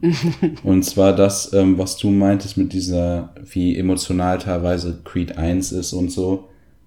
Irgendwie war es bei mir nicht so. Ich finde, Creed 2, meiner Meinung nach, hat mich emotional so, also so gekriegt, was der erste Teil nicht gemacht hat in den meisten Stellen. Ich fand, dass der erste, der erste Teil war halt wirklich, hat halt dieses, äh, ja, wie sagt man, ich sage jetzt mal Rocky-Formular, ne? Ja. Ähm, was man halt schon so kannte. Und ich finde, der zweite Teil steht halt auf seinen eigenen Beinen. Vor allen Dingen, ich fand die erste Hälfte gar nicht zäh oder so. Ich fand es einfach, ich fand es einfach schön, weil es so anders war. Man hatte wirklich so eine Bindung zu den Charakteren. Äh, so Nebenrollen wie ähm, Tessa äh, Thompson und so, ne? Mhm. Die einfach so gut waren und man hat ihr so gerne zugeguckt und es war so authentisch und dieses ganze Verwickelte mit der Familie, mit dem ich gehe jetzt ein bisschen über, äh, ein bisschen auch in Spoiler ein. Ich ja, können wir ab jetzt hier machen, Creed 2 Spoiler. Ähm, wenn ihr den noch gucken wollt oder noch nicht gesehen habt, dann solltet ihr eventuell an dieser Stelle abschalten. Wir bedanken uns fürs Zuhören, weil jetzt wird der Film gnadenlos gespoilert. genau. Ähm, das, was ich ansprechen wollte, ist halt, ähm, die kriegen halt auch ein Kind, ne? Mhm. Und ähm, ich finde einfach die ganzen Stellen, auch die Stelle im Krankenhaus und so, boah, die hat mir das Herz gebrochen. Da hat man wirklich gesehen, wie gut Michael B. Jordan das einfach auch rüberbringen kann. Ja. So, sowas habe ich im ersten Teil zum Beispiel gar nicht so von ihm so gesehen oder es hat mich nicht so gepackt, aber diese Stelle, wo sie da sitzt und sie guckt ihn an und er fängt halt an zu weinen und es ist halt so echt und sie hält halt das Baby in ihren Arm und möchte halt eigentlich nicht anfangen zu weinen. Man merkt aber halt, wie zerstört, wie es, wie die Situation sie gerade zerstört, wo man halt sieht, dass das Kind halt ne, nicht hören kann. Mm. Und ähm, ja. ich weiß nicht, das waren, das waren so Szenen, die, die haben mir in Creed Run so ein bisschen gefehlt. Und dann auch noch zu der Story. Ich fand die Story im zweiten Teil viel interessanter. Ich fand den Gegner viel interessanter als im ersten Teil. Das war halt wirklich, also Victor Drago, das war halt wirklich so eine Maschine, wo man sich echt gedacht hat, so, keine Ahnung, wie, äh, also Michael Jordan das packen will, ne? Mhm. Ähm, wenn du was sagen willst, dann kannst du ruhig. Ja, äh, ich, ich wollte nur einmal kurz äh, eingreifen. Ich finde gerade so, du hast halt die Rocky-Filme nicht gesehen. So, ich finde äh, Creed, ich, ich finde Creed sehr eigen. Mhm. Ähm, und Creed 2 finde ich ist eher so das typische, die typische Rocky-Sequel, äh, das Form, die Formula. Aber ich finde das nicht schlimm, so, ne? Ich, es, es war halt nur so. Deswegen, ich finde ich finde so krass, äh, wie die Meinungen auseinandergehen. Und äh, bei Victor Drago muss ich dir recht geben. Ähm, ich mochte zwar die Gegner im ersten Teil, aber ich, äh, Victor Drago war an sich schon noch mal interessanter, gebe ich dir recht. Ähm, ja, und ich fand halt auch die Vater-Sohn-Dynamik, äh, fand ich großartig, weil, in, was heißt die großartig? Ich fand die sehr gut. Ich fand die sehr gut, weil in Rocky 4 ist Ivan Drago einfach nur eine Maschine. Das ist überhaupt gar kein Mensch fast, ne? Der bekommt so zum Ende so minimal so ein bisschen Menschlichkeit, aber sonst ist das einfach nur so ein gefühlt so ein zwei Meter Monster, der halt neun Lines im ganzen Film nur hat. Und hier ist er halt zwar einerseits eine, wirklich eine konsequente Fortführung seines Charakters, aber gleichzeitig halt auch äh, Mensch. So, ne? Und das fand ich wirklich gut. Und jetzt lasse ich dich weiterreden. ja, das ist halt auch so eine Sache, die ich halt super fand. Also ich kenne die Rocky-Teile. Ähm, Ach doch? Jedoch ist, ja, ja, ich kenne die, habe ich ja letztens schon gesagt, oh, nur sorry. das ist alles so lange her. ja. Nee, nee, alles gut. Es ist teilweise wirklich so lange her, dass ich mich an so viele Sachen einfach gar nicht mehr erinnern konnte. Mhm. Ähm, hier mit ähm, Ivan Drago, ich fand es so krass, einfach zu sehen, diese, dieser Aufbau des, Char äh, des Charakters innerhalb des Filmes, wie er am Anfang noch so ne, so null Herz hat, sag ich mal. Und am Ende wird er halt doch zu diesem liebevollen Vater. Und ähm, wie du schon sagtest, ist einfach super schön anzusehen. Ich hatte halt teilweise auch beim Endfight so Stellen, wo ich mir gedacht habe, so für wen bin, ich eigentlich Ja, genau. jetzt gerade? Ne? Bin ich jetzt für Victor oder bin ich für Adonis so? Mhm. Ähm, dann, was ich auch so positiv im, bei Creed 2 fand, ist einfach diese, dieses Drama und das Gewicht hinter den einzelnen Charakteren. Ne? Mhm. Jeder hatte so, jeder Charakter hatte in dem Film so seinen Einblick, diese ganze familiäre Situation mit dem Kind und so. Das ist alles so emotional und es ist einfach, man hat das die ganze Zeit im Hinterkopf und wenn dann der Endfight kommt und man sieht einfach in der Mimik von Adonis schon so, dass er einfach ein veränderter Mensch ist, so, ne? Er wirkt so anders, er wirkt so souverän und die Stelle, da hast du mir auch, ich weiß nicht, war das im, Po- nee, das war, das hast du mir, glaube ich, privat gesagt, ne, dass ich diese Stelle am Ende richtig feiern werde. Mit Tessa Thompson, der Einlauf. Boah, ey, ich kam gar nicht klar. Weißt du, wie ich im Kino saß, als es kam und ich drehe mich noch um. So ein Kollegen meint noch so, ja, hier, Mathis hat gesagt, da kommt was krasses. Und dann kommt halt diese übelste Bassline, Alter. Ja, Mann. Und dann sie kommt dann so und fängt an, dieses Lied zu singen. Und ich sitze da so in meinem Sessel und denke mir so, oh mein Gott, das wird so gleich geladen bei Spotify, dieser Soundtrack, ey. Das war so geil. Das war literally eine meiner Favorite-Stellen in dem Film. Vielleicht Ich fand sogar das auch großartig. ist dieser Entrance war einfach so heftig, Mann. Dieses Lied hat so gut gepasst. Mhm. Und ähm, ja, was noch? Ähm, Dass sie auch einfach Trage mit ihm dann halt rausläuft und es so live Ja. singt und das nicht einfach nur so als Aufnahme da kommt. Das fand ich auch was. Es war vielleicht kitschig, aber es war geil. Es war über, es war einfach anders. Es war so ein bisschen unerwartet. ja, so. genau. Und ähm, ja, was noch? Ähm, die Drago-Familie habe ich halt kurz angeschnitten. Ich fand es einfach super, dass sie, ähm, wie du schon selbst gesagt hattest, nicht irgendwie reingeworfen wird und danach ähm, verliert keiner mehr ein Wort darüber, Ja. sondern das ist wirklich bis zum Ende hin. Man hat ja wirklich, wirklich noch im Abspann, also nicht im Abspann, aber so kurz vor Ende des Films diese kleine Stelle, wie ähm, Victor mit seinem Vater da am Joggen ist und so. Genau. Ähm, das fand ich einfach super. Ähm, dann, ich weiß, Creed 1 hatte diese One-Take-Scene, ne? Ja. Aber man muss sich halt auch denken, das ist halt ein neuer Director. Und ich denke nicht, wenn du dann so ein neuer Director bist, dass du das Gleiche nochmal machen willst, ne? Und ich hab's nicht vermisst. Klar war das in Creed 1 mega cool, aber ich fand trotzdem die Cinematography und die, die, die manche Stellen so krass in Creed 2, wie die aussahen. Die POV-Szenen waren so, so cool. Diese ganze Trainingmontage in Creed 2 war so unglaublich geil. Klar war das so teilweise so ein bisschen kitschig, so, ne, so voll Klischee, ja, wir gehen jetzt so ins Nirgendwo, so mitten da in der Wüste gefühlt, ne, und da machst du richtig dieses Training und so, aber Mhm. es war einfach so unnormal geil und es waren so krasse Shots dabei. Und er wird auch, zu so einer sitzt. Bestie da wirklich, Ja, ne? es ist so krass, ne? Er ist so ein Ähm, Monster am Ende. Was, weil er sein Rücken alleine, sein Rücken Ja. ist so breit, keine Ahnung, wie mein Haus so. es war einfach so cool und einfach diese, ich finde Creed 2 macht einfach, bringt die Charaktere einfach bis zum Ende, wirklich. Man, so, das Development vom Charakter, von den Charakteren in Creed 2 ist einfach so, so voll Ende gebracht. Deshalb, ich hatte da, hab da sogar eine andere Meinung als du, weil du sagst ja, dass du dir noch mehrere Teile wünschst, ne? Ja. Ähm, ich habe auch mega Bock auf noch mehr Teile, aber ich, ich finde trotzdem Creed 2 wäre ein perfektes Ende, auch Ja. wenn das nur der zweite Teil ist. Gebe ich dir aber recht. es ist einfach so, jetzt finde ich, wenn ich jetzt so an weitere Teile denke, denke ich mir so, hm, ich weiß nicht, ob die dann so gut werden wie der erste und der zweite. Weil, auch wenn das nur zwei Filme waren, es hört sich jetzt echt so an, als würde ich den ersten nicht mögen. Ne? Also ich finde den ersten wirklich richtig, richtig gut. Ich mochte den zweiten einfach nur viel mehr. Aber ich finde, das wäre so ein perfektes Ende. Ähm, ich meine, es werden sowieso noch mehr, äh, mehr Filme kommen. Das ist einfach so. Ah, bin Ähm, ich mir gar nicht so. Obwohl, na gut, äh, Silve ähm, ach, hm, schwierig. Sylvester Stallone hat halt schon oft gesagt, so, das ist jetzt der letzte Teil, so ist der letzte Teil, und dann kommt doch noch was. So, das ist bekannt bei ihm. Aber Mhm. ähm, ich finde, ich gebe dir auf jeden Fall recht. Einerseits wünsche ich mir noch mehr Filme, weil die halt so fantastisch sind und ich die Reihe liebe. Andererseits, wie du sagst, es ist ein wirklich super Abschluss, weil äh, auch mit der Beziehung von Rocky zu seinem Sohn, allgemein die Vater-Sohn-Thematiken in dem Film waren Goals, ne? Äh, Creed, äh, Rocky zu Creed im ersten Teil auch schon. Äh, Ivan Drago zu Victor Drago, dann Rocky zu seinem eigenen Sohn Robert. Ähm, das fand ich toll. Und auch dieser Abschluss, ähm, weil in der Rocky-Saga, gerade in Rocky Balboa, dem sechsten Teil, war das halt schon so aufgegriffen, aus dem fünften fortgeführt, dass sie sich so halt sehr entfremdet haben. Im sechsten waren sie dann entfremdet, hatten sich so ein bisschen wieder vertragen. In Creed war er dann aber wieder total distanziert von seinem Sohn, hat ihn gar nicht da gesehen, in der Zeit auch nicht telefoniert mit ihm. Und hier ringt er sich am Ende dazu durch, ihn zu besuchen, sein Enkelkind kennenzulernen und was weiß ich. Und das war halt ein fantastischer Abschluss für, äh, für Rockys Arc an sich. So, der Charakter, wenn jetzt noch ein neuer Creed-Teil kommt, ich würde zwar Fantränen weinen, aber sag ich mal, er wäre dann zu Recht nicht mehr in dem Film.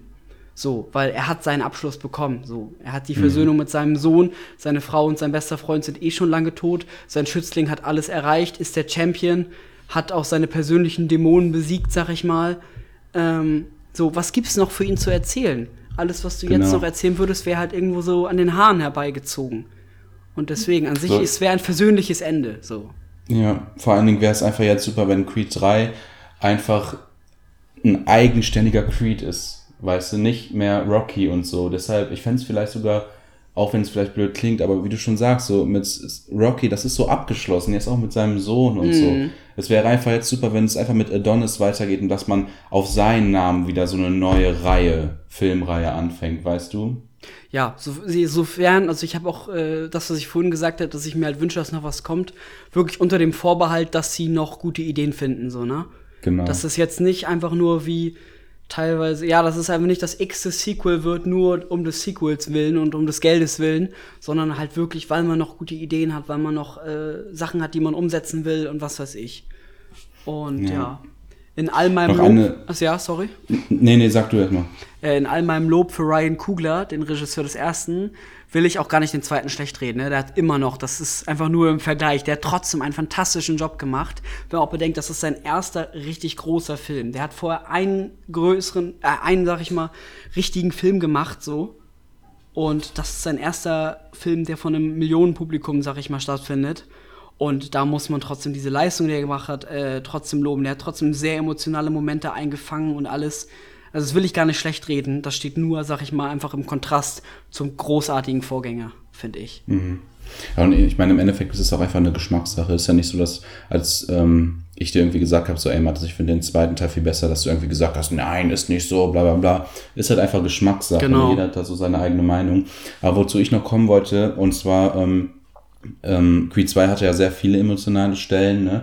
Ähm, zum Beispiel wie als Michael B. Jordan, also Adonis im Krankenhaus liegt, da zusammengeschlagen und und und. Mm. Ähm, das war total emotional, die ganze Sache mit dem Baby. Aber was ich so krass fand, das hat mir auch das Herz gebrochen, ist, wo er ihr den Heiratsantrag macht. Und, und sie es erst gar nicht hört. Und sie hört es nicht. Mm. Oh, diese Stelle, das ist wieder so ein Schlag ins Gesicht. Und sie spielt es einfach so gut weil sie tut dann halt äh, ihre Geräte wieder ins Ohr und ähm, er fragt sie halt dann so, hast du mich nicht gehört? Die so, was meinst du? Man merkt voll, wie unruhig sie wird, mm. und so, weil sie es selber nicht wahrhaben wird. Und sie so, was hast du gesagt?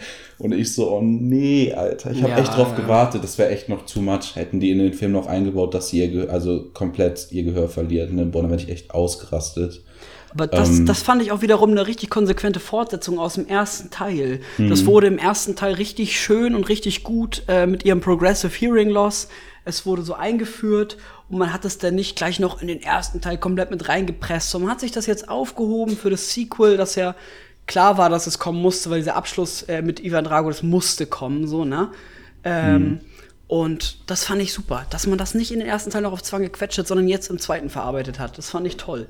Und ähm, ja, auch generell ihr ganzer Charakter hat sich wie eine Fortführung angefühlt. Man hat das ja teilweise bei Sequels so, dass Charaktere ja. vom ersten auf den zweiten Teil auf einmal komplett anders sind. Das war hier einfach nicht so. Das sind diese Charaktere. Ja. Jo. Gut. Hast du noch was zum Film? Weil sonst würde ich sagen, nee, zum Film nicht. schließen wir ab mit unseren Liedern für unsere Playlist wie immer. Und da würde ich ja. dich bitten, den Anfang zu machen.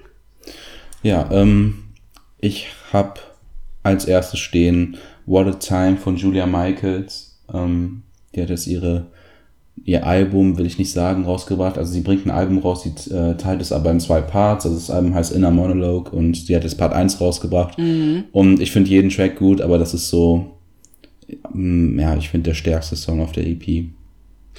Ja, gut. Ja. Ähm, ich nehme das Lied, was ich gerade schon angesprochen habe, aus Creed.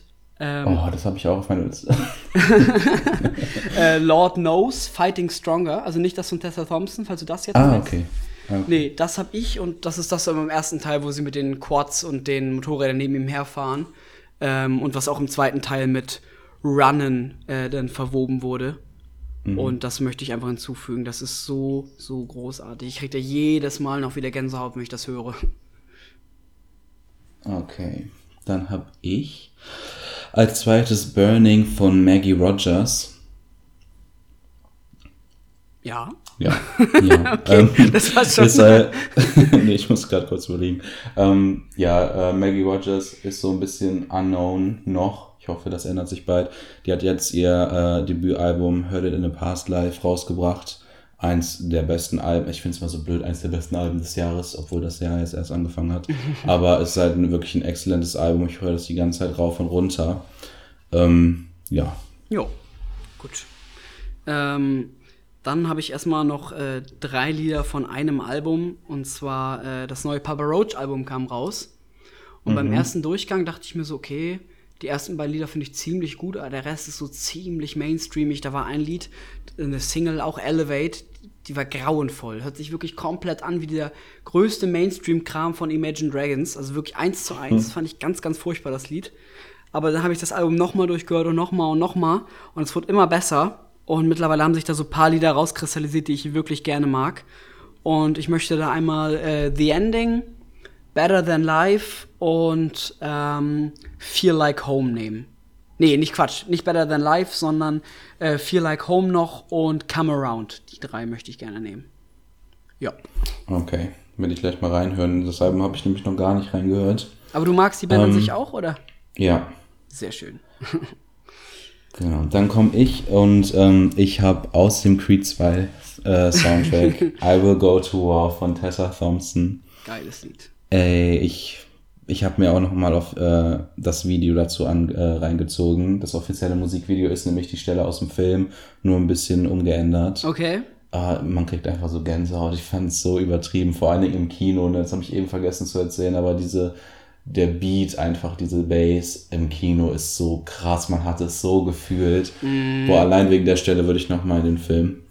Ähm, ja, und ich fand sie auch schon im ersten, also das Lied, was ich jetzt erwähne, habe ich jetzt nicht auf der Liste, hätte aber genauso da stehen können.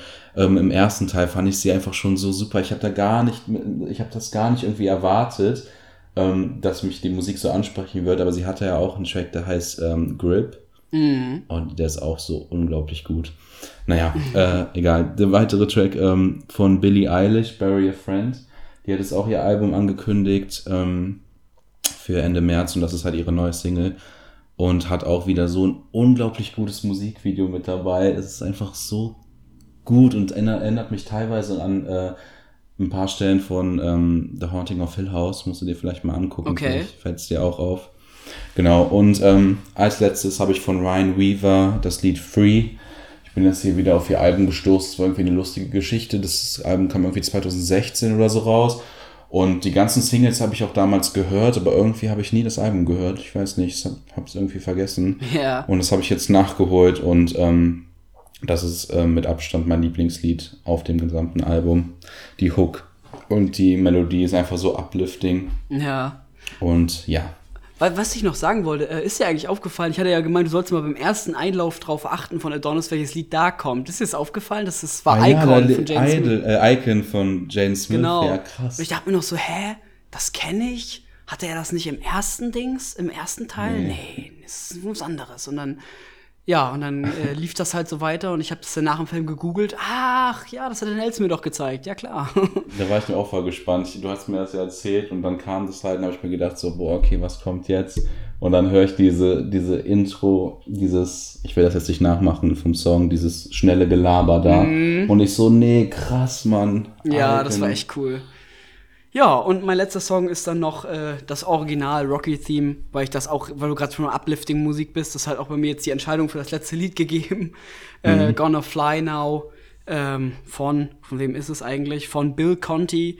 Ähm, ja, wunderbares, eins meiner von Original Scores, meiner absoluten Lieblingsstücke überhaupt. Und ja, das war halt jetzt auch endlich mal überfälligerweise in unsere Playlist. Gut, dann würde ich ja, sagen, Dann haben wir es schon wieder geschafft. haben wir es wieder geschafft, genau. Ich wünsche allen da draußen noch einen schönen Abend oder schönen Morgen oder was auch immer, wann ihr es gehört habt. Hoffe, euch hat die Folge gefallen. Für Anregungen, Kritik sind wir gerne immer offen auf Social Media, per Mail, wie auch immer. Und ja, folgt uns sonst auch, also beziehungsweise ihr könnt diesen Podcast, wenn ihr äh, nächstes Mal denkt, äh, nee, kein Bock mehr auf, wo auch immer ihr ihn gehört habt, bei Soundcloud, bei Spotify, bei iTunes, ihr findet uns überall. Genau. Und teilt gerne eure Meinung äh, über Creed, falls ihr ihn gesehen habt, den ersten oder den zweiten oder Yes. vielleicht sogar auch beide, äh, mit uns, wie gesagt, über einen Kommentar oder eine DM, wie ihr möchtet. Und ja, dann wünsche ich euch noch einen schönen Tag, Abend, wie Matt es gerade schon gesagt hat, whatever. Und sag mal bis zum nächsten Mal. Ciao. Ciao.